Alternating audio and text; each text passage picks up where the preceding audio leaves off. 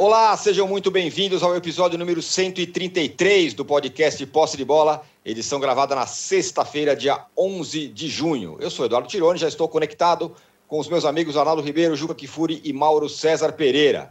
Bom, desfalcado de alguns dos seus principais jogadores e também do técnico Ceni, que está com Covid, o Flamengo venceu o Curitiba por 1 a 0 no jogo de ida pela Copa do Brasil. Mas isso é o menos importante no rubro-negro nessa sexta-feira. Isso porque o clube decidiu entrar no STJD para parar o Campeonato Brasileiro durante a Copa América. A gota d'água para essa atitude foi porque o Gabigol se machucou servindo a seleção brasileira, não se apresentou ao Fla, ficou em tratamento para a Copa América também pela seleção. A Copa América começa nesse fim de semana. A diretoria do clube, evidentemente, condenou o jogador e aí entrou no STJD para o campeonato parar. É, no meio disso tudo, o BAP, Cartola do, do, do, do, Flamengo, defendeu a volta do público aos estádios. É isso mesmo. Bom, Flamengo, Gabigol, seleção, que estreia nesse fim de semana contra a Venezuela pela Copa América, tudo isso vai ser tema do nosso primeiro bloco. O Corinthians foi eliminado da Copa do Brasil, que já era mais ou menos esperado, porque tinha a final perdido do Atlético Goianiense no jogo de ida em Itaquera. O que ninguém imaginava era a eliminação do Palmeiras, do Abel Ferreira, para o CRB. Agora, até o palmeirense mais fanático tende a admitir, né? Foi vexame. A cereja no bolo, Palmeiras e Corinthians se enfrentam no fim de semana pelo brasileiro. Quem está mais pressionado? O São Paulo, já o São Paulo passou com tranquilidade na Copa do Brasil pelo 4 de julho, mas tem uma pedreira no fim de semana pelo brasileiro, o Galo, que ontem também se classificou pela Copa do Brasil. Tudo isso vai ser tema do segundo bloco.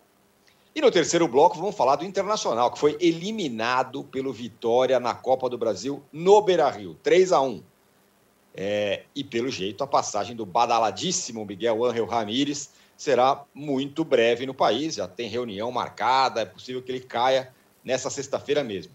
Em compensação, outro gringo está voando. O Fortaleza do. Eu nem sei mais como falar o nome dele, Vojvoda, Voivoda.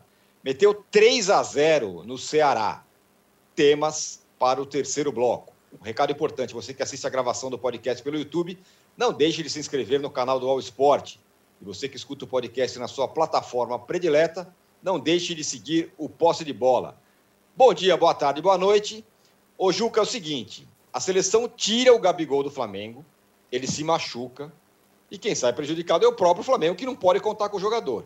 Aí o Gabigol vai servir a seleção, agora em um torneio com a chancela do governo federal, de quem a diretoria do Flamengo é uma grande aliada. E agora o Flamengo quer parar o brasileiro enquanto a Copa América, um projeto do governo federal, vai rolar. Confusão, né? Bom dia, boa tarde, boa noite, âncora. Lá vem você misturar política e futebol, mas é uma coisa impressionante como você insiste nisso, apenas e tão somente para que eu seja objeto da ira a ira do gado, né, que fica indignado quando se mistura futebol com política. Veja a que ponto nós chegamos né, quando se age de maneira irresponsável, como a direção do Flamengo, do seu Landim, vem agindo desde o começo desta pandemia. Em tese, o Flamengo tem toda a razão. Toda a razão. Porque nós já cansamos de dizer que não faz nenhum sentido que a seleção brasileira jogue e os clubes permaneçam jogando. Seleção brasileira jogar, para tudo. Para tudo. Não é a primeira e não será a última vez, é a milionésima que um clube é prejudicado pela seleção brasileira, seja por causa das convocações, seja por causa de lesões, que é o caso agora do Gabigol. Mas se há alguém que não tem moral para fazer a medida que o Flamengo está fazendo no STJD, é exatamente o Flamengo, por ser cúmplice disto tudo desde o início. Agora que lhe dói no calo de maneira dilacerante, o Flamengo toma a atitude que o bom senso determina. Para tudo para que a seleção brasileira jogue. Mas isso não deve prosperar, evidentemente, porque não faz parte dos usos e costumes deste estúpido futebol brasileiro E porque o Flamengo não tem a menor condição moral para exigir que isso aconteça. O ideal seria uma situação de força, dizer o Flamengo não entrará em campo. Resolvam. Vão punir o Flamengo? Vão derrubar o Flamengo para a segunda divisão, para a terceira? Porque vai ter uma porção de WSOs? Não acredito. Mas não fará. Está fazendo apenas para dar satisfação ao seu torcedor, este sim, este sim, justamente indignado né, com os prejuízos que o Flamengo eh, eh, enfrentará pelas circunstâncias todas que o envolvem. Pedro na seleção olímpica, Gerson na seleção olímpica, Gabigol eh, lesionado, Everton Ribeiro na seleção principal. Enfim, um absurdo, mais um absurdo deste pobre futebol brasileiro. Mas o senhor Landim, que enfia o rabinho entre as pernas, o senhor Bap.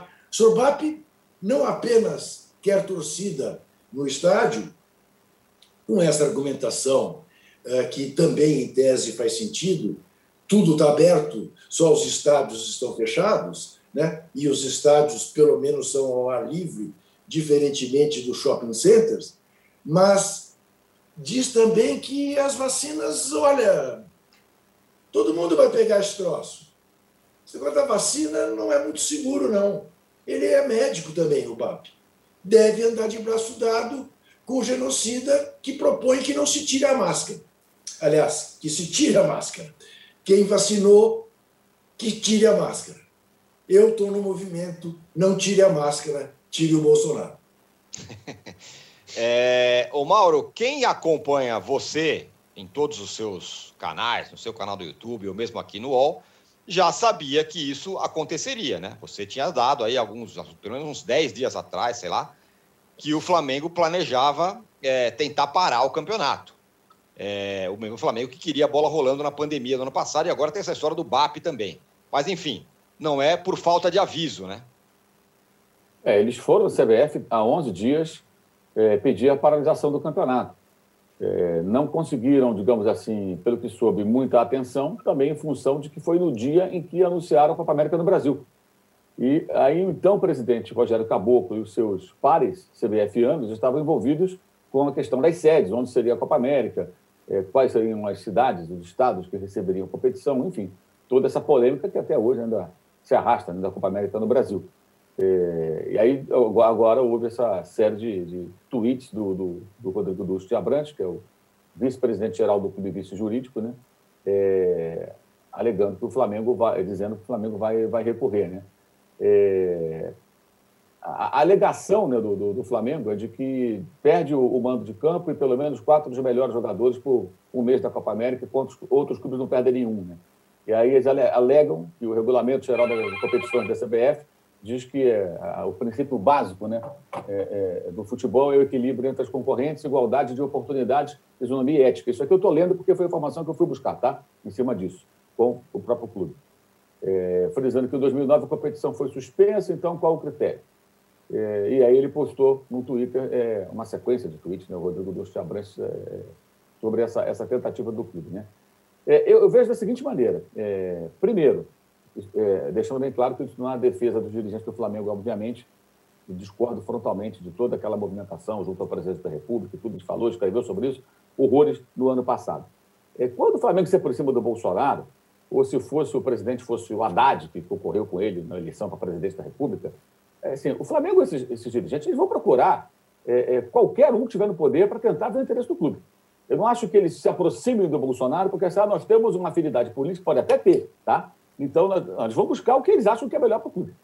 E aí aparece com o Bolsonaro, no meio em consequências, no meio da pandemia, com todas as decisões equivocadas que o presidente da República já vinha tomando com relação à pandemia, misturando a imagem do clube com a dele e fazendo, na minha visão, um mal ao clube. É... Agora, o que o Bolsonaro quer, que é a Copa América, gera o que o Flamengo não quer, que é perder os jogadores, e Paciência. É. Então, não vai. Eu penso da seguinte maneira: como é que eles raciocinam? A gente não vai aqui concordar com a Copa América porque o Bolsonaro quer, porque isso é ruim o Flamengo, dane-se. E vão brigar por isso. É, são contraditórios e usam meios que a gente questiona. né? como essa aproximação com o presidente do ano passado, óbvio. Ao mesmo tempo, é... se eu critico tanto a subserviência dos clubes, eu não posso ser contra um clube contra a CBF, porque perde jogadores, porque o calendário é uma porcaria, porque ela vai fazer um calendário por conta dos estaduais que incham, o dito cujo, né? ela, ela, ela não, não sobram datas para que os clubes tenham folga durante as competições de seleções, como acontece na Argentina, acontece na Europa, acontece em praticamente todo mundo. Então, se um clube toma uma atitude, eu não posso ser totalmente contra. Talvez a maneira não seja a melhor, talvez os meios adotados lá atrás para outro tipo de pressão é, é, é, é, não, não, não, sejam corretos, de fato, da minha opinião, não, não foram. Mas alguém peitar a CBF eu acho bom, até que enfim. Né? Alguém tem que peitar a CBF de uma forma ou de outra, alguém tem que questionar o calendário. Ah, mas ele está questionando porque apertou o calo. Ah, ora, bola. Quem é, que não, quem, é, quem é que não está questionando? Quem não tem um calo apertado. Quem não tem o jogador é, convocado não vai reclamar. Ora, não vai reclamar, óbvio isso. Então, é, tem dois aspectos aí que eu acho que são importantes. Um, todas as contradições que envolvem a atual direção do Flamengo e movimentos que são é, é, que merecem críticas e já foram feitos ao longo desse tempo todo. Como, por exemplo, a entrevista do BAP dizendo que, como você já citou, que deve ter público e tal. Eu acho até que seria razoável que os dirigentes começassem a conversar sobre e aí, quando vai ter público? De que maneira vamos fazer? Na Inglaterra, puseram 2 mil pessoas em 2020. Depois recuaram quando veio uma outra onda do vírus. Agora já tem gente porque eles estão vacinando. Aqui no Brasil também tem gente sendo vacinada. Será que a gente consegue colocar público no futuro próximo? Em quanto tempo? O que dizem os especialistas? O que é, possível? No Maracanã, quantas pessoas a gente poderia colocar no primeiro momento? Isso acho que seria até razoável. Até porque já tivemos uma, uma final de Libertadores com 5, 6, 7 mil pessoas amontoadas no, no, no, setor do Maracanã, onde cabem cerca de 10 mil, quando havia 78 mil lugares ali, eles poderiam ficar espalhados, ou não tem ninguém lá, né? Mas estavam lá aquelas pessoas. Isso, aliás, teve pouquíssima repercussão até o momento do jogo, praticamente. Pouca gente falava disso. Eu fui dos poucos que comecei a berrar aqui, quando eu vi aqui. Que negócio é esse? Vai ter público? Que história é essa? E teve. E teve gente que defendeu ainda, né? Na imprensa. Que achou que, não, peraí, não, porque não sei o que e tal. E, e ali o cenário era pior do que no ano passado.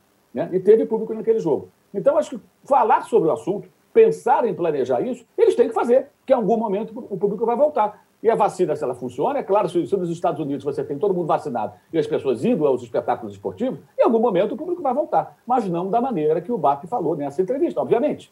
Né? Evidente que não. Aliás, são declarações que é, entram no pacote dos equívocos da diretoria que prejudicam, na minha opinião, a imagem do Flamengo porque aí as pessoas já passam a associar o clube como se todos os rubro-negros pensassem assim, como se até toda a diretoria pensassem assim. Eu imagino que alguns não pensem, né?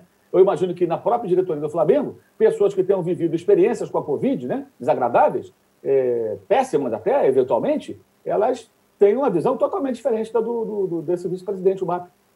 Então, é, é, tem, acho que tem várias, vários ângulos aí para olhar essa questão. É, peitar a CBF de uma forma ou de outra, eu acho ótimo.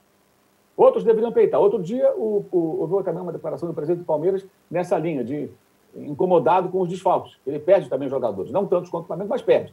E tem jogador estrangeiro também no elenco, além do goleiro Everton, que é, é, vai voltar para a seleção brasileira. Né?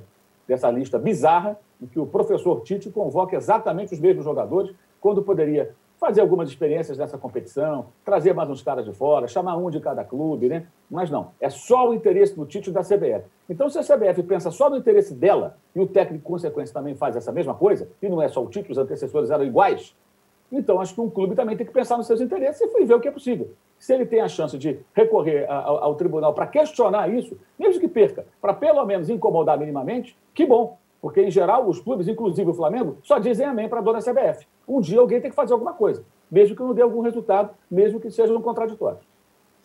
É, o Arnaldo, você tem dito aqui há algum tempo que o time do Flamengo, esse timaço do Flamengo, um dos melhores da história do Flamengo e do futebol brasileiro, é um time adorável. É aquele lá que você tá passando o jogo, puta, eu quero ver, porque alguma coisa vai acontecer com o time do Flamengo. Até mais o do Jorge Jesus, mas enfim, esse aí também tem muito jogador bom e tudo mais. E o time do Flamengo dentro de campo é adorável, a diretoria nem tanto.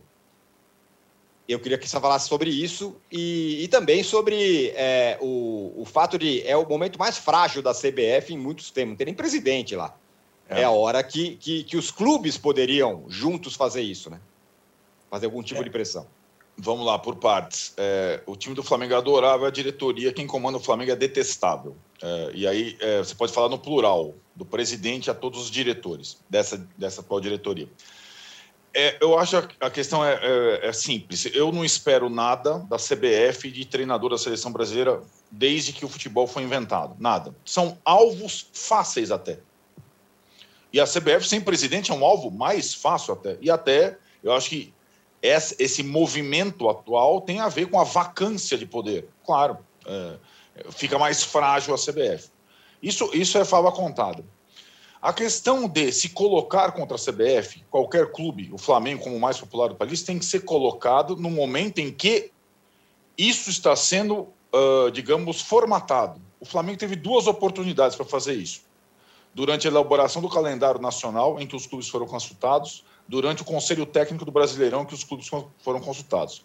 O Flamengo e sua diretoria sabiam que, e assinaram lá atrás, que durante a Copa América, seja na Argentina, na Colômbia, no Brasil, na Conchinchina, o Campeonato Brasileiro teria andamento. O Flamengo está lá, está a assinatura do Flamengo, nisso aí, lá atrás. É, agora tem, digamos, um requinte, que é a questão do Maracanã, que o campo do Flamengo vai ser utilizado em algumas semanas. Campo do Flamengo, entre aspas, o campo que o Flamengo usa.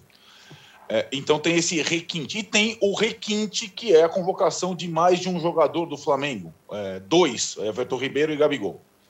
Que a seleção chilena ia convocar o Isla, que a seleção uruguaia ia convocar o Rascaeta, que ia acontecer tudo isso, a diretoria do Flamengo sabe desde que assinou lá o regulamento da competição e o calendário nacional. E, além de tudo, agora o calo apertou mais ainda, por quê? Porque o Flamengo está sem grana para investir, porque o Flamengo vendeu o Gerson e porque o Flamengo está na situação mais frágil dentro de campo que esteve desde que começou esse timaço. E aí, Tirone, a, a alegação de isonomia isonomia, essa, essa diretoria do Flamengo ela nunca prezou pela isonomia. Pelo contrário, é o egoísmo puro, a autossuficiência e a coisa mais. É, não tem isonomia porra nenhuma na, no, na lei, no mandatário da, da, que quem governa o Flamengo. Nunca teve essa palavra. Né? Então, é uma atitude conveniente para o momento. E ela deveria ter sido tomada lá atrás eu não vou assinar esse negócio. Eu não jogo esse campeonato durante a Copa América, porque o Flamengo saberia é, que os, os, esses desfalques provavelmente aconteceriam. Então, a atitude é meramente conveniente e ir ao STJD buscar os direitos, a gente tem que falar sério, como a gente sempre fala, como quando acontece isso, quando o Vasco é o Flamengo está indo ao tapetão melar o campeonato. Ponto, não tem, não tem outra diferença. O Flamengo está indo ao tapetão melar o campeonato. Basicamente é isso o que está acontecendo, aproveitando um momento de fragilidade da CBF, como você mesmo falou. Né? E, de, digamos, a visita do Flamengo à CBF não adiantou para paralisar o campeonato, mas nas convocações da seleção olímpica e brasileira para esta data FIFA que acabou, graças a Deus, o Flamengo foi o único time que teve jogos adiados pela Copa do Brasil e Brasileiro. O resto jogou. O Atlético jogou, o Palmeiras jogou, o outro jogou, o Flamengo não jogou, só jogou contra o Curitiba, a partida de ida da Copa do Brasil. Então, assim, dizer que está sendo prejudicado é, não, não cola. Não, nós não somos. O, o, o, Flamengo pode estar, a diretoria, a diretor, direção jurídica, o presidente, está falando para a sua torcida é, apenas, e não para pro, entre aspas, bem do futebol brasileiro contra a CBF a favor dos clubes. Está fazendo só a favor dele mesmo. E sempre foi essa a postura da diretoria. A gente falava isso aqui lá no início, quando o Flamengo era governado pelo Jorge Jesus no campo. Ai, Jorge Jesus, você faz falta. O Flamengo estava numa no início da pandemia, vai jogar contra ele mesmo, lembra? Não tinha adversário, não tinha campo e queria jogar contra ele mesmo. Isso é isonomia então, assim, isso, isso é uma cascata. O Flamengo está indo ao tapetão, ponto. E assuma essas consequências publicamente. E esse negócio de, ah, sou o clube que vai peitar a CBF, vai, vai passear, né? Conversa para boi dormir. Agora, depois de jogado a meio da temporada toda, com assinatura lá no início da competição, é muita facilidade. E eu acho estranho a questão, só para terminar, que envolveu o Gabigol nessa história. Porque é, veio até uma manifestação é, oficial da diretoria do Flamengo sobre a insubordinação do Gabigol. Me parece que o Gabigol foi envolvido nesse conflito Flamengo-CBF. É, e ficou uma situação estranha. Se ele vai ser multado, se não vai ser multado, se ele se, deveria ser, ter se apresentado, se a lesão é séria, se a lesão não é séria. O fato é que o Gabigol não foi a Curitiba, o Everton foi, o Everton jogou, o Flamengo ganhou o jogo, nem falou, né? O Flamengo ganhou 1 a 0 contra o Curitiba.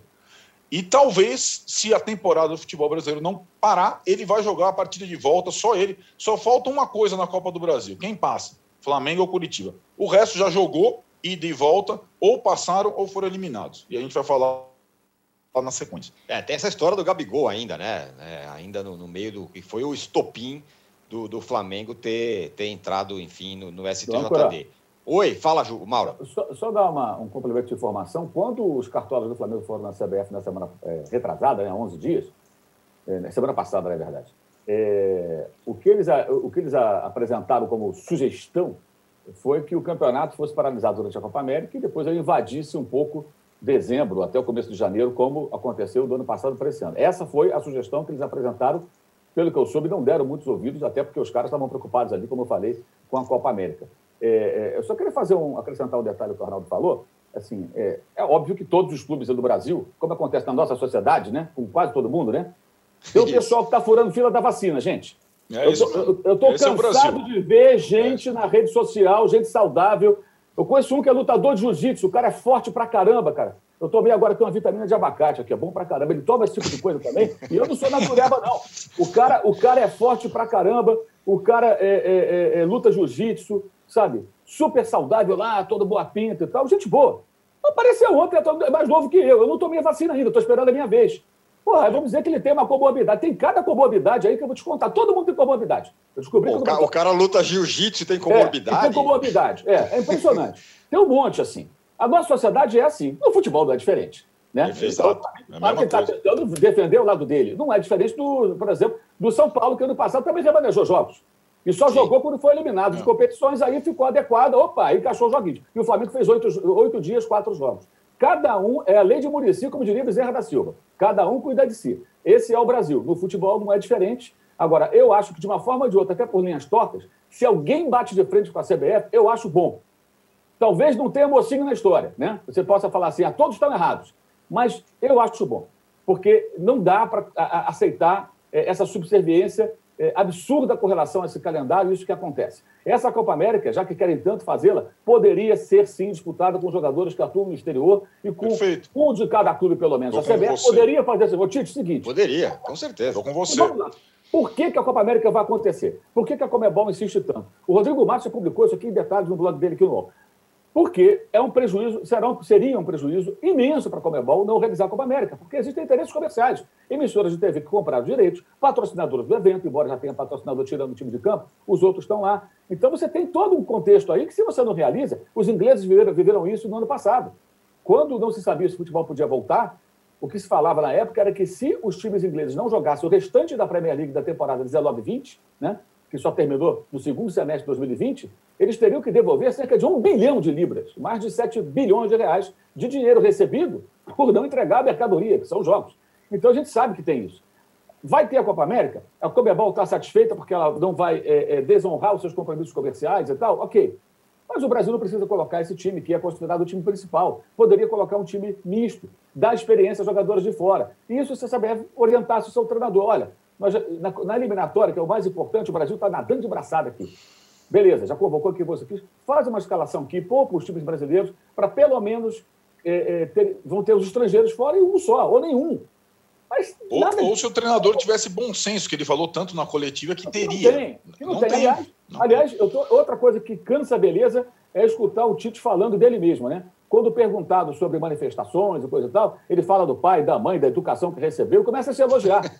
o que nós aprendemos, o que nós sabemos, o que nós fazemos, o que nós pensamos. Quer dizer, ele começa a elogiar. Quem tem que falar bem dele é, são os outros, não ele. Ele começa a falar, tipo, não, porque nós, nós, porque nós é ele, né? É, é, é falar na terceira pessoa. Isso é outra coisa chatíssima também. Então, acho que é, acontecendo o embate, eu acho que o Flamengo não vai arrumar nada aí, mas já é algum movimento. Embora seja um movimento, obviamente, egoísta, como tudo é na nossa sociedade, como o cara que é. fura a fila da vacina lutando jiu-jitsu, como os caras que, é, é, que, dirigem os clubes, que cada um pensa em si.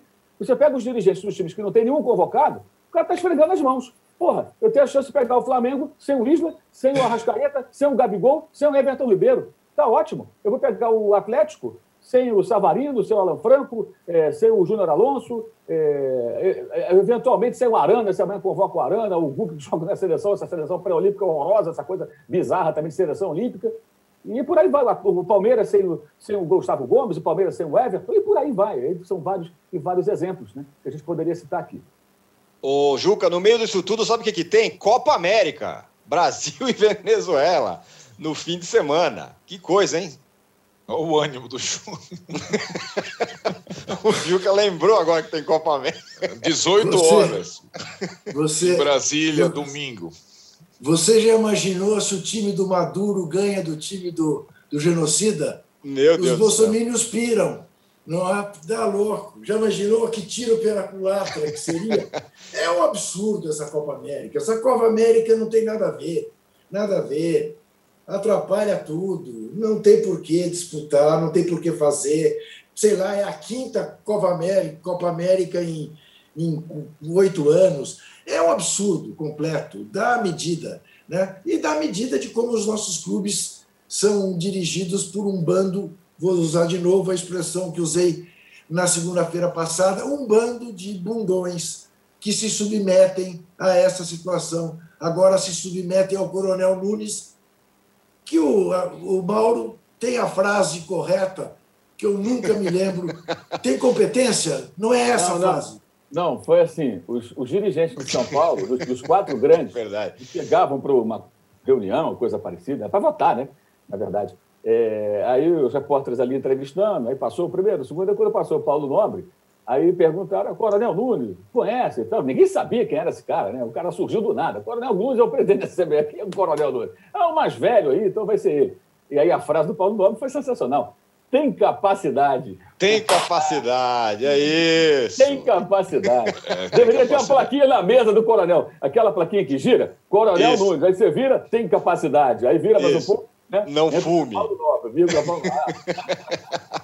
é isso. Só, e nós, só fala. Duas, duas coisinhas rápidas. A primeira, Juca, refrescando. É, o Brasil está no grupo, tá? No grupo B, porque não é A, porque o, a, o grupo A é da Argentina, porque a Copa América seria na Argentina. É, é Brasil, isso. Colômbia, Equador, Peru e Venezuela. Desses cinco se classificam quatro, tá, Juquinho? Então a gente vai passar de fase.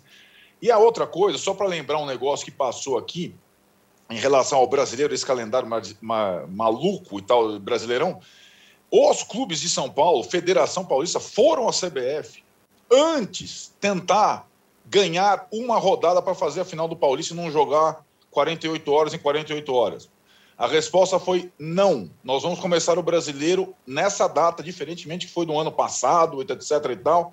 E os clubes paulistas, todos eles, antes de ter a final São Paulo e Palmeiras, levaram um nãozão e tiveram que jogar de 48 e 48 horas. Então também teve não para Paulista, não para não sei o que lá e não para você lá na CBF, né? E aí, na época, o Caboclo estava um pouquinho menos frágil. Agora tem mil denúncias. Vão varrer esse cara, graças a Deus, vão varrer do cenário brasileiro. O Arnaldo, o Arnaldo, você se lembra, ou você chegou a pegar a fase do, do personagem que o Enfio tinha inventado, o Caboclo Mamador? Sim, sim, lembro. lembro Charles da Placar, inclusive. Caboclo Mamador enterrava no cemitério dos mortos-vivos a, a área da cultura que apoiava a ditadura. Uhum. Agora nós temos o caboclo assediador. Assediador. Assediador. Você vê que, é. além, além da cerimonialista, agora mais duas funcionárias, né? Isso, então, do, a matéria exatamente. do UOL, no, preservaram o nome das duas, mas outras duas funcionárias sofreram assédios parecidos. Exatamente. O caboclo, temos o caboclo assediador. Quer dizer, temos. aquilo sempre foi um mar de corrupção, agora, além da corrupção, tem bacanais é, e bebedeiras. É uma maravilha. Que maravilha, hein? Que momento. Bom, nós que temos competência aqui no nosso posse de bola, fechamos o primeiro bloco. É, para falar que falamos do Flamengo e tudo mais. E no segundo bloco vai ter clássico, clássico da crise, Corinthians e Palmeiras. E eu quero que o Bujuca podia ter, ter competência também, pedir um pouco de like, like. aí pra gente. A gente volta em 30 segundos.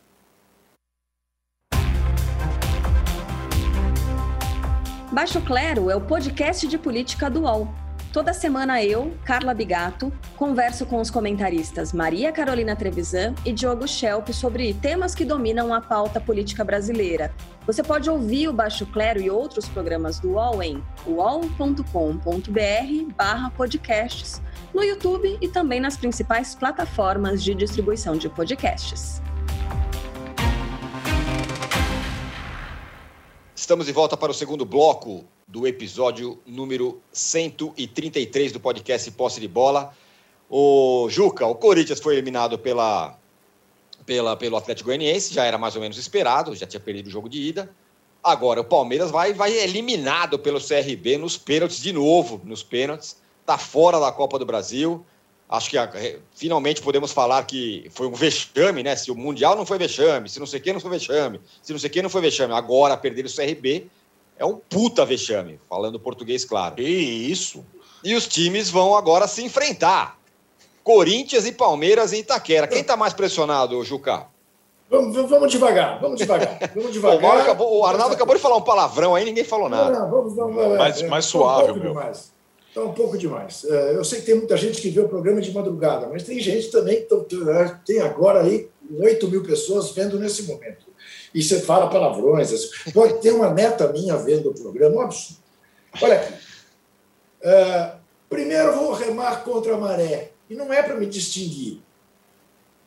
Para mim, vexame foi o Mundial. Uh, porque perdeu duas vezes para times que não poderia perder. Uh, a eliminação para o CRB, eu acho que nós estamos cometendo uma injustiça brutal com o Abel Ferreira. Porque o Palmeiras jogou muito bem. O Palmeiras chutou 35 bolas no gol do CRB, 10 vezes entre as traves. O goleiro Diogo fez milagres, além de ser um batedor de pênalti refinado. É dessas coisas que acontecem e a gente já viu acontecer no futebol. O dia que a bola não entra. Mas não, não. Palmeiras vinha de uma vitória contra o CRB, em condições inóspitas, gramado ruim, um baita calor. Aí leva o jogo para o seu estádio, grama artificial. Se duvidar, o CRB nunca tinha jogado num gramado artificial frio em São Paulo e perde. Isso aí faz a delícia do futebol. Eu não, não, honestamente não considero que tenha sido um vexame, embora, claro, considere um baita trauma.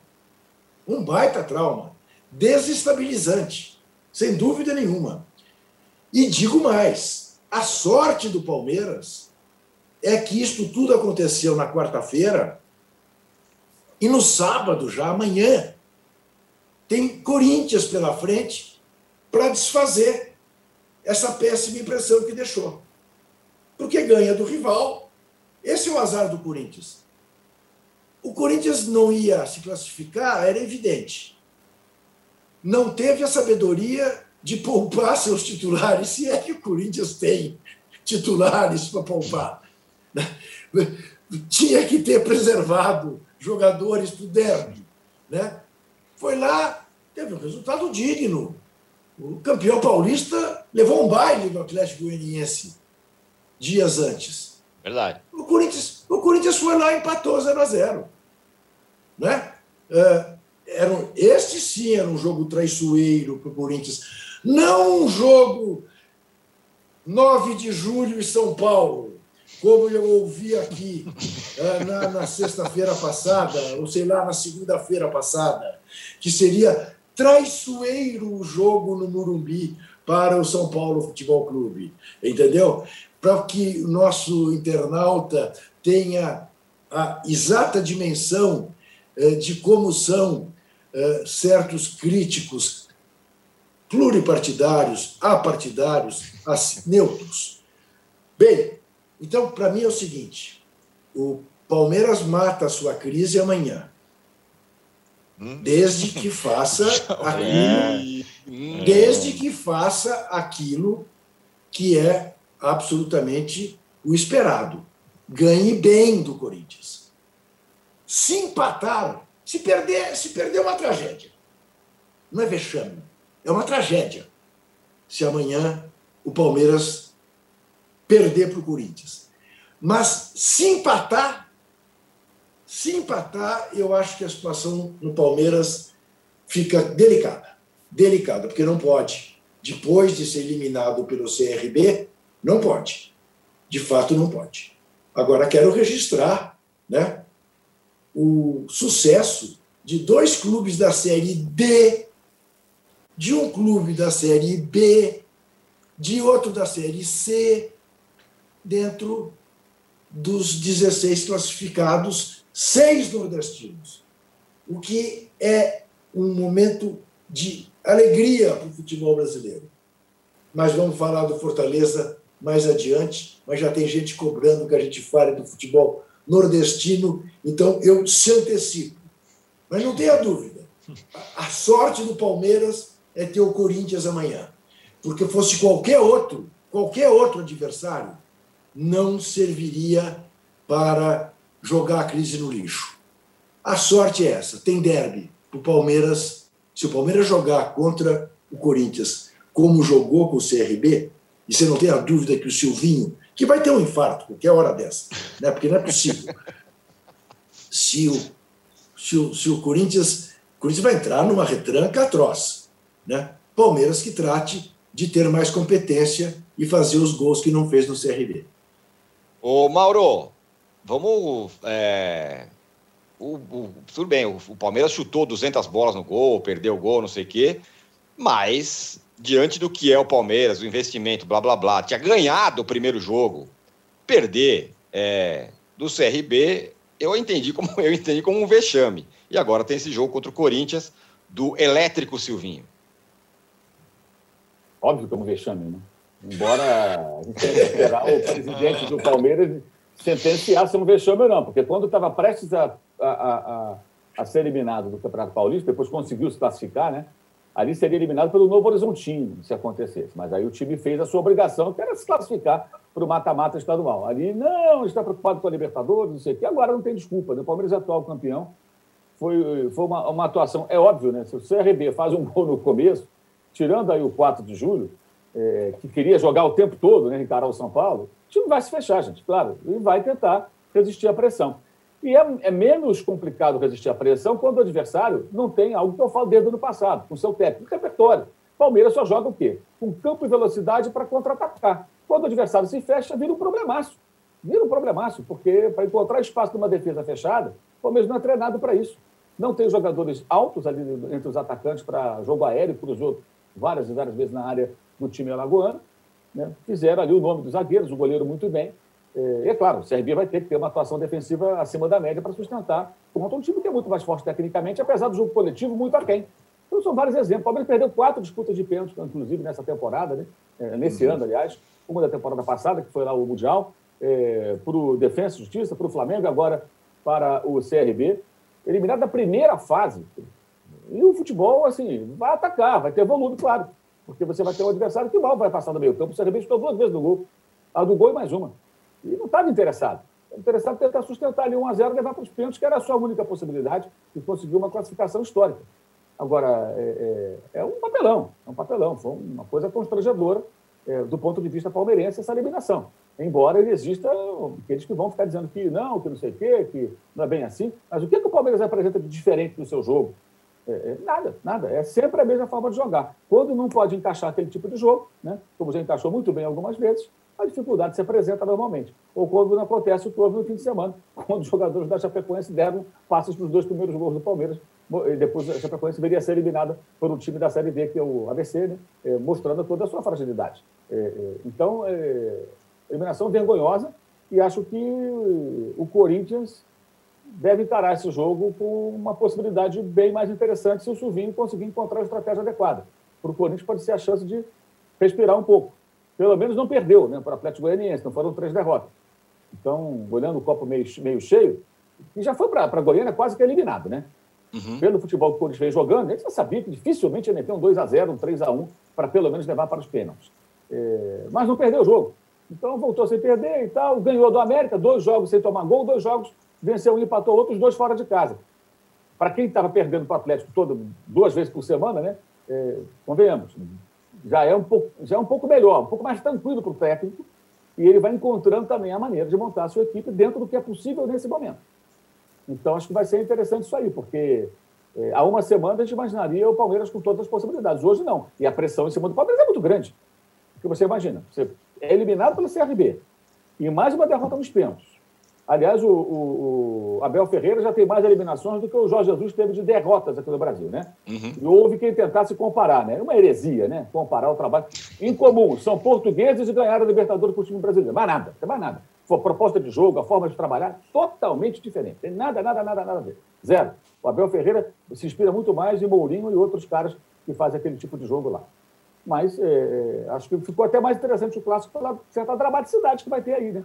Num jogo em que aquele que for derrotado, o Corinthians voltaria a uma crise porque perder para o Palmeiras de novo vai ser uma coisa complicada.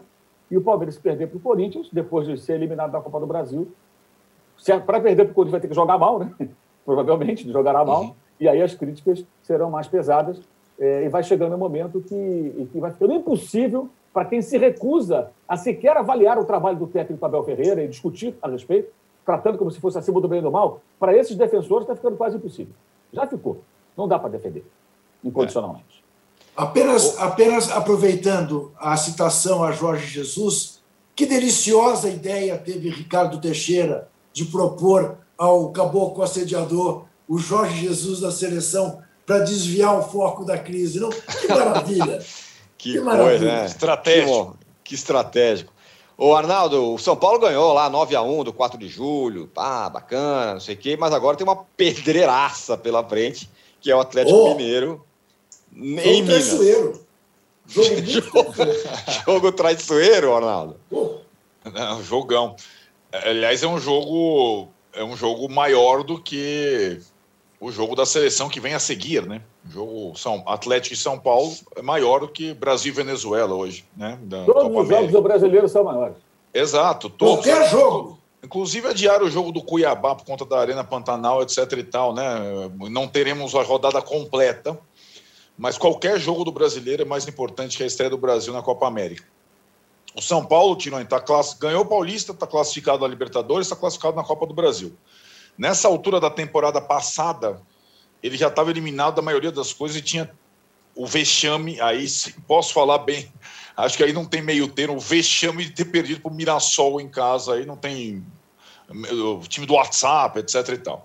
É, no, do jogo traiçoeiro virou aquela eliminação é, notória. Então acho que a temporada já é melhor, né? E, mas no Brasileirão o São Paulo começou mal. O São Paulo não fez gol nem contra o Fluminense nem contra o Atlético, tem um ponto só. E o jogo é agora contra o Atlético Mineiro, no final de semana que vem é contra o Santos na Vila Belmiro. O começo do, do campeonato é complexo. E o São Paulo é, tem que estrear no campeonato, pontuar no campeonato contra o Atlético, que é um adversário difícil. É, claro, óbvio.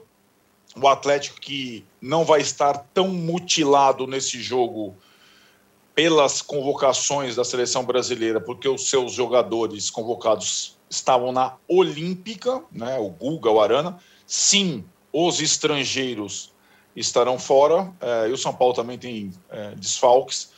É, e o personagem que poderia ser interessante para esse jogo foi o Tietê, né, que foi contratado pelo Atlético naquelas condições, mas o Atlético, diferentemente do Inter lá atrás, não vai pagar um milhão. O Cuca anunciou que não pagará um milhão o Atlético para ter o Tietê contra o São Paulo. Tietchan é fundamental no esquema do Galo, mas não tão fundamental para valer um milhão na terceira rodada do Brasileiro. Só o Rodinei vale um milhão por um jogo. Só o Rodinei vale um milhão é por, jogo, por jogo, né?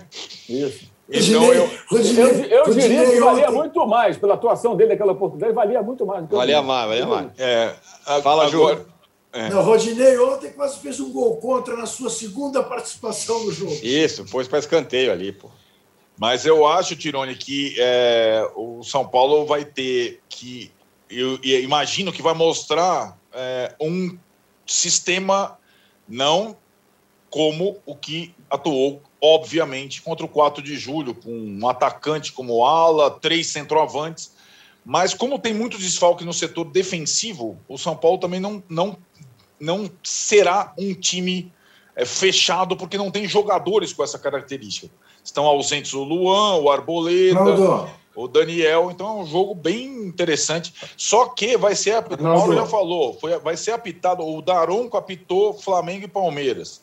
E vai apitar Atlético e Flamengo. Atlético e São Paulo. Se for na mesma toada, não vai ter jogo, vai ser só aquele empurra Daronco para, apita. empurra para, empurra para, empurra para. Vamos ver. Arnaldo. Árbitro musculoso, hein? Fala assim. E tatuado. Arnaldo, posso fazer, posso fazer uma pergunta só para você? Faça. Você promete que você vai responder com sinceridade, franqueza? Sim, como sempre. Como crítico que você é, Newton, é. qual foi a sua sensação? Plural. Qual foi a sua sensação verdadeira aos 30 segundos do jogo no Morumbi? Olha, eu, eu assim, eu como é, crítico. Talvez crítico e acompanhando praticamente todas as partidas do São Paulo do Crespo, diferentemente da era de Nis, não bateu aquela coisa, o São Paulo vai ter um vexame aqui. Como muitas vezes na era de Nis você sentia que o, o time desabaria emocionalmente okay. contra e você, qualquer revés. E você, Tirone, qual foi a sua sensação como crítico aos 30 crítico. segundos do Morumbi? É. Teve um detalhe, como Deu. vocês sabem, eu não estou na minha casa, eu estava ainda ligando o negócio aqui ah, no computador para assistir o jogo. A hora que, eu, que, que, que apareceu já estava 1 a 0 eu, eu temi pelo vexame. É. como é que é o, o, ditado? Cachorro mordido, como é que é, Juca? Cachorro mordido de cobra tem medo de tem linguiça. Tem medo de linguiça, é, exatamente. Então, Daronco apitará o Daronco, o árbitro musculoso apitará São Paulo e Atlético Mineiro. Eu tenho uma curiosidade para saber se ele tem alguma comorbidade e já foi vacinado, forte daquele jeito. Os árbitros os árbitros estavam sendo, né? Ah, sei, tá. Os árbitros, os árbitros da, do quadro FIFA da Comer deve ter sido vacinado, sim. Muito bem. Bom, fechamos o segundo bloco do episódio 133 do podcast Posse de Bola. Voltamos daqui a 30 segundos para falar do Internacional, meu Deus do céu. Ramires parece que está indo embora e do Fortaleza, e dos nordestinos, como disse o Juca agora há pouco. Mandar um abraço aqui para o Pedro Ivo, não o Pedro Ivo da SPN, o Pedro Ivo que está aqui no chat, é, nos elogiando bastante. E a gente volta em 30 segundos. Sabia que não importa qual o seu negócio, você pode anunciar no UOL?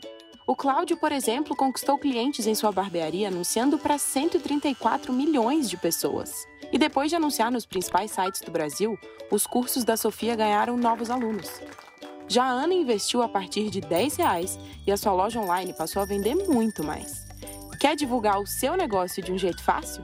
Então já sabe, faça como eles. Anuncie no All Ads. Sua marca no All. Estamos de volta para o episódio, bloco 3 do episódio 133 do podcast Posse de Bola. Ô Mauro, você tem dito há algum tempo que o projeto do Internacional com o Ramires tem que ser um, tinha que ser um projeto de longo prazo, com paciência. O cara ia mudar muito o jeito do time jogar, era um negócio para caminhar devagar. Mas, diante do que aconteceu, pelo jeito, não vai ser de longo prazo, não, né? Eu queria primeiro, rapidamente, eh, já que vocês mandaram os abraços aí, mandar um abraço para Cláudia Moretson, para Clara, para o João, para o Caio, que são os filhos do meu velho amigo Eros Ramos de Almeida, velho companheiro lá no Rio de Janeiro. Então, um abraço, um beijo para eles aí, numa hora delicada. É, Eros, um grande sujeito, grande sujeito um ótimo jornalista. Mas, enfim, é, ontem, acompanhando inclusive a coletiva do presidente Alessandro Barcelos, após a eliminação, também um vexame né, do Internacional, venceu fora de casa, jogando contra o Vitória. Vitória perdeu em casa para o Náutico na segunda-feira, mudou de técnico. Aí você é eliminado. Aí empatou o jogo, estava com um homem a menos, empatou um a um, aí toma dois gols na sequência, 3 a 1 e a vaca caminhou rapidamente em direção ao Brejo e não tinha mais jeito. 3 a 1 eliminado, nem pênalti conseguiu bater contra o Vitória. É claro que é um vexame, Vitória vivendo dificuldades, né? Mudando de treinador e consegue eliminar. Histórica classificação do time baiano, vexame do Internacional, numa coleção de, de equívocos. Ontem não estava, não estava, está com a Covid, né? Assim como o Rogério Senna, o técnico é, Miguel Ramírez, não tinha como demitir o cara à distância, o cara é, é, com Covid, não tinha como. É, mas certamente vai acontecer, tudo indica que vai acontecer. Por quê? Porque deu tudo errado. É, deu tudo errado, aí é claro que tem. Dificilmente o técnico é o único culpado, mas me parece que ele é o maior responsável. Me parece que ele não teve um entendimento da diferença de treinar um time pequeno do Equador e um grande clube brasileiro, a diferença de pressão. E isso é um ponto importante. O time estava habituado a jogar de outra forma com o Cudê, de outra totalmente diferente com o Abel. E aí você rapidamente tenta colocar é, uma, uma, outra forma de jogar, e ele no dia a dia, ou no, no, nos treinos e nos jogos, quando o Inter começou a, a, vacilar em jogos de Libertadores, ou mesmo nos jogos, jogos do estadual, ele, ele teria que ter, ter tido a, a, a sensibilidade de perceber, bem, não está funcionando. Vamos fazer esse processo um pouco mais lento. Mas ele tentou fazer coisas de forma muito rápida, as coisas não funcionaram, é nítido que os jogadores, ou alguns deles, é, é, não conseguem fazer ou não querem fazer, aí eu não sei, aí não tem como, como dizer, né? se o jogador não está afim de executar o que o técnico manda, ele não consegue executar o que ele está tá mandando, mas não dá para o Internacional ficar nessa situação. É, o que eu acho pior nisso tudo é o oportunismo dos defensores do mais do mesmo. A intenção do Internacional, do seu presidente, era ótima. Muita gente quis o Miguel Ramírez. Vocês falaram, lembraram que o BAP, dirigente do Flamengo lá no começo da, da, da do, do posto de bola, o BAP era favorável a ele, não ao, ao Domenech. E o Miguel Anjo, Miguel Anjo Ramírez está cometendo mais erros do que o Domenech. Ele está conseguindo ser pior que o Domenech foi no, no Flamengo. O do Domenech era um problema defensivo terrível. O do Inter vai além da defesa terrível. Tomando gols, foram oito gols nesses últimos dois jogos, por Fortaleza e por Vitória. Né? E essa eliminação da Copa do Brasil. Então parece realmente que ele não tem o controle sobre o grupo, que não, não, não há nenhuma perspectiva de que vai melhorar. Não há sinal. Não deu certo. Não deu certo. A intenção era boa, a ideia era legal, mas não deu certo. Mas eu acho também que isso não significa que você tem que abraçar agora o quê? O mais do mesmo. Vamos, não pode ser o Abel Braga, né? Que vai trabalhar na Suíça. É, vamos trazer um técnico para montar um time fechado que joga na ligação direta, entendeu? É, cruzando 300 bolas, porque isso também não levou o Inter ao título. O Inter não foi campeão brasileiro. E não foi porque não teve competência contra o esporte, contra o Flamengo e contra o Corinthians, nos jogos em que ele perdeu ou empatou. E por isso ele perdeu o campeonato. Ou seja, aquela maneira de jogar, que deu nove vitórias seguidas e tudo, também não foi a solução. Quem garante jogando assim o Inter vai ganhar campeonatos? Quantos times jogam assim, gente? No Brasil não ganham nada. O Palmeiras joga mais ou menos nessa linha aí. Olha as deficiências que estão sendo apresentadas depois de dois grandes títulos jogando dessa forma. Se sustenta esse modelo de jogo? Será? É isso? O Inter quer mais. Então vai ter que buscar alguém. Eu vi ontem, inclusive, alguns colegas das rádios lá do Rio Grande do Sul defendendo, por exemplo, o Lisca. Eu acho que é completamente diferente. O Lisca montar o quê? Um time fechadinho ali e tal. É isso? É isso que o Inter quer? Enfim, aí eu não sei o que o Inter vai querer, mas não deu certo. Não deu certo. Eu acho que o grande responsável é o técnico.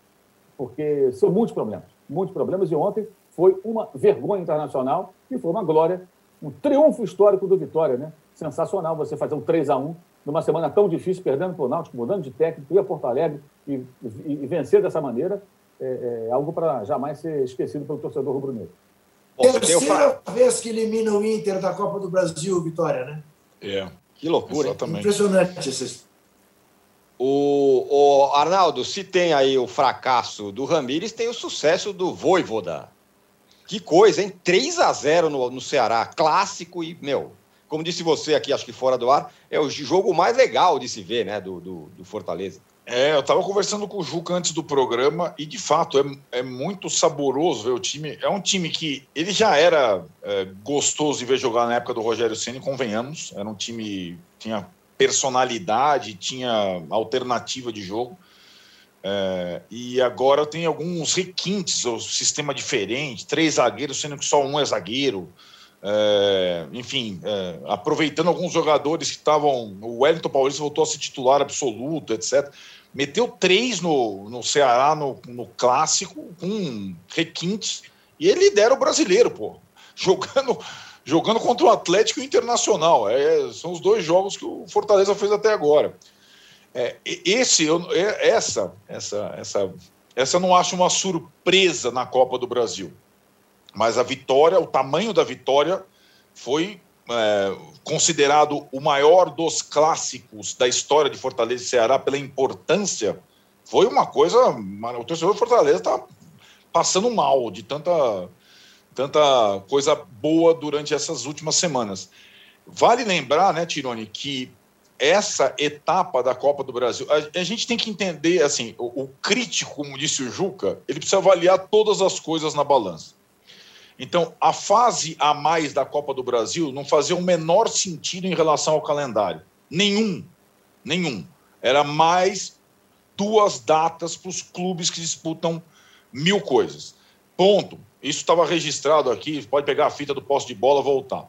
Não, não sentido. Porém, a fase a mais da Copa do Brasil, ela permite essa situação que a Copa do Brasil se caracterizou, as surpresas. Não a do Fortaleza, a do CRB, Juazeirense. 4 de julho, um pouco que eliminou o Cuiabá. E assim vai. E a Copa do Brasil deu uma. Se você pensar nos 15 classificados, faltam ainda a questão da definição Flamengo e Curitiba. Muito favorito já ficou pelo caminho, né? Uhum. E hoje, quem for enfrentar no sorteio, que vai, deve ser a semana que vem, sei lá se vai ter. Eu não sei mais nada, né? Se vai ter sorteio, se vai ter presidente da CBF, se vai ter campeonato, se vai ter Copa do Brasil, se não vai ter brasileiro. Agora, quando tiver o sorteio, se for daqui a pouco, ninguém vai querer pegar o Fortaleza do Voivoda, porque é um time muito certinho. E aí, o Mauro sempre toca nesse assunto. Tem alguns técnicos que vêm de fora e conseguem, a maioria consegue, muito rapidamente, não foi o caso do Ramírez, nós estamos falando, mas muito rapidamente mudar o estilo e implementar o estilo rapidamente, de, de mesmo sem semanas completas para treinar. Você vê o Fortaleza, o time tem a cara do, do, do, sujeito que acabou de chegar. O cara acabou de chegar, cara. O time joga de uma forma completamente diferente que jogava. E joga bem. E joga de uma forma agradável, competitiva e agradável. É uma das grandes surpresas da temporada até agora, tem surpresa boa. Espaço para informação. Rodrigo Matos. Hum. Caboclo comprou jato de 71 milhões de reais no dia em que houve a denúncia contra ele na CBF. A é, CBF tenta anular a compra. Vamos, vamos, é o que a gente é, chama de é o que a gente chama, vamos garantir os três pontos enquanto, tá, Isso, vamos, enquanto ainda dá. Vamos garantir os três pontos enquanto. Antigamente a gente falava assim, pô, o jogador falando de tal tá voando, agora é o Cartola que tá voando. é isso, o cara tá voando. O, o jogador tá voando. O caboclo tá voando. Tá voando, literalmente, né? Exatamente. Que beleza, hein, meu? O, o, o, o, Ancora, Ancora, só fazer um registro rápido. Eu fiz uma entrevista com o presidente de Fortaleza. É um jato com, com lugar para 11 titulares e 5 reservas. É, ó. Aí sim. Fala, Ju. Fala, Mauro. Só, fazer um registro rápido. Eu fiz ontem, no, no foi, não fiz ontem, fiz há alguns dias e foi ontem ao ar, no Dividido, aqui no UOL, a entrevista com o Marcelo Paz, presidente do Fortaleza, que é bem interessante, não só a parte que ele fala da questão da gestão do clube, né, mas a parte do futebol. E aí ele fala sobre o que aconteceu na passagem do Rogério, a forma de jogo. Aí ele fala: é, nosso time quer construir jogadas lá de trás, a gente quer um volante que seja um oito, ou seja, um volante que é. sabe dar um passe, não um destruidor de jogadas e que não consegue passar a bola. É, e aí nós vamos buscar o Voivoda, porque nós identificamos nele características que se encaixam com o jogo que tinha no tempo do Rogério. Sem a gente dúvida. queria que pudesse dar, retomar. O, já o Ceará, goleado ontem, derrotado 3 a 0 é o time chamado time reativo do, do Guto Ferreira. São, uhum. do, do, são duas formas totalmente diferentes, as duas bem-sucedidas. O Ceará está indo super bem jogando dessa forma. Ganhando uhum. Copa do Nordeste, fazendo final, segue firme na Série A. Ontem foi eh, uma imposição clara do Fortaleza. Mas é interessante isso. O Fortaleza, além de ter uma gestão muito melhor que vários times que são considerados maiores, tem gente lá que vê o futebol e tenta entender: olha, nós queremos jogar assim. E foram uhum. buscar o cara e está dando certo. Não é, não é casualidade. Não é casualidade. Foram, foram buscar o cara, pesquisaram até encontrar. Outra coisa legal, ele falou: é, ele treinou o Talheres, até contra o São Paulo, naquela fase inicial de Libertadores há três anos, e treinou o, o União La Calera, foi vice-campeão chileno, né, o time que caiu no grupo do Flamengo nessa Libertadores que está em andamento. Ele falou: são times parecidos com Fortaleza nos seus países. Uhum. Né? Não são os maiores, né? são os menores. Então, tudo isso faz muito sentido. Então, quando a gente vê o Fortaleza, não é sorte. Vai ter, ah, que cagada, pegaram um maluco aí que surgiu, não sei da onde, tá dando. Não, não é, não é. Os caras procuraram e encontraram. Então, tem o lado ruim do Ramírez, né, internacional, que não está dando certo, mas esse caso do Fortaleza sendo um sucesso, ou seja, técnico estrangeiro ainda pode ser uma solução, apesar do fracasso do técnico espanhol no internacional. Perfeito. Juca, para fechar, CRB, Juazeirense, Fortaleza, Bahia e Vitória, do Ramon, Ramonismo. São Ramonismo os nordestinos. Ramonismo voltou. São os nordestinos. Respeito ao Ramonismo que voltou. são, são os nordestinos mandando muito bem na Copa do Brasil. E o Fortaleza, que é líder do brasileiro. Né? Pois é, isso né, tem a ver com o que o Mauro tá, acabou de comentar, né? você tem nesses times, em alguns desses times, alguns desses clubes, você tem novos, novos ares como modelos de gestão. Como há, por exemplo, no Bahia. No Vitória, não, está lá o Paulo Carneiro de sempre. Né? Mas no Bahia, sim, a gente sabe, novas experiências. Então, eu acho que tem aí um caminho. Eu sempre preguei essa coisa de que se os times do Nordeste começasse a andar com o tamanho das suas pernas e fizesse uma base, poderia apresentar alguma coisa que os equilibrasse com os times do Sul Maravilha. O Fortaleza e o Bahia parecem estar mostrando este caminho. Claro que não estou esperando que sejam campeões imediatamente, mas o trabalho a médio e longo prazo pode fazer com que a gente tenha esses times como times que sejam times de Série A, que não corram mais risco de fazer papel de ioiô. Uhum. Muito bem, senhores. Fechamos aqui o episódio 133 do podcast Posse de Bola. Obrigado, Juca. Obrigado, Mauro. Obrigado, Arnaldo. Obrigado, Paulo, Rubens. E para você que acompanha essa gravação ao vivo, agora no canal UOL, você fica com o UOL News especial. É uma análise dos depoimentos da Natália Pasternak e do Claudio Maiorovic na CPI da Covid. Voltamos segunda-feira, pessoal. Abraço. Não tire a máscara. Tire o Não. Você pode ouvir este e outros podcasts do UOL em uol.com.br/podcasts. Posse de bola tem pauta e edição de Arnaldo Ribeiro e Eduardo Tironi, produção de Rubens Lisboa, edição de áudio de João Pedro Pinheiro e coordenação de Juliana Carpanês.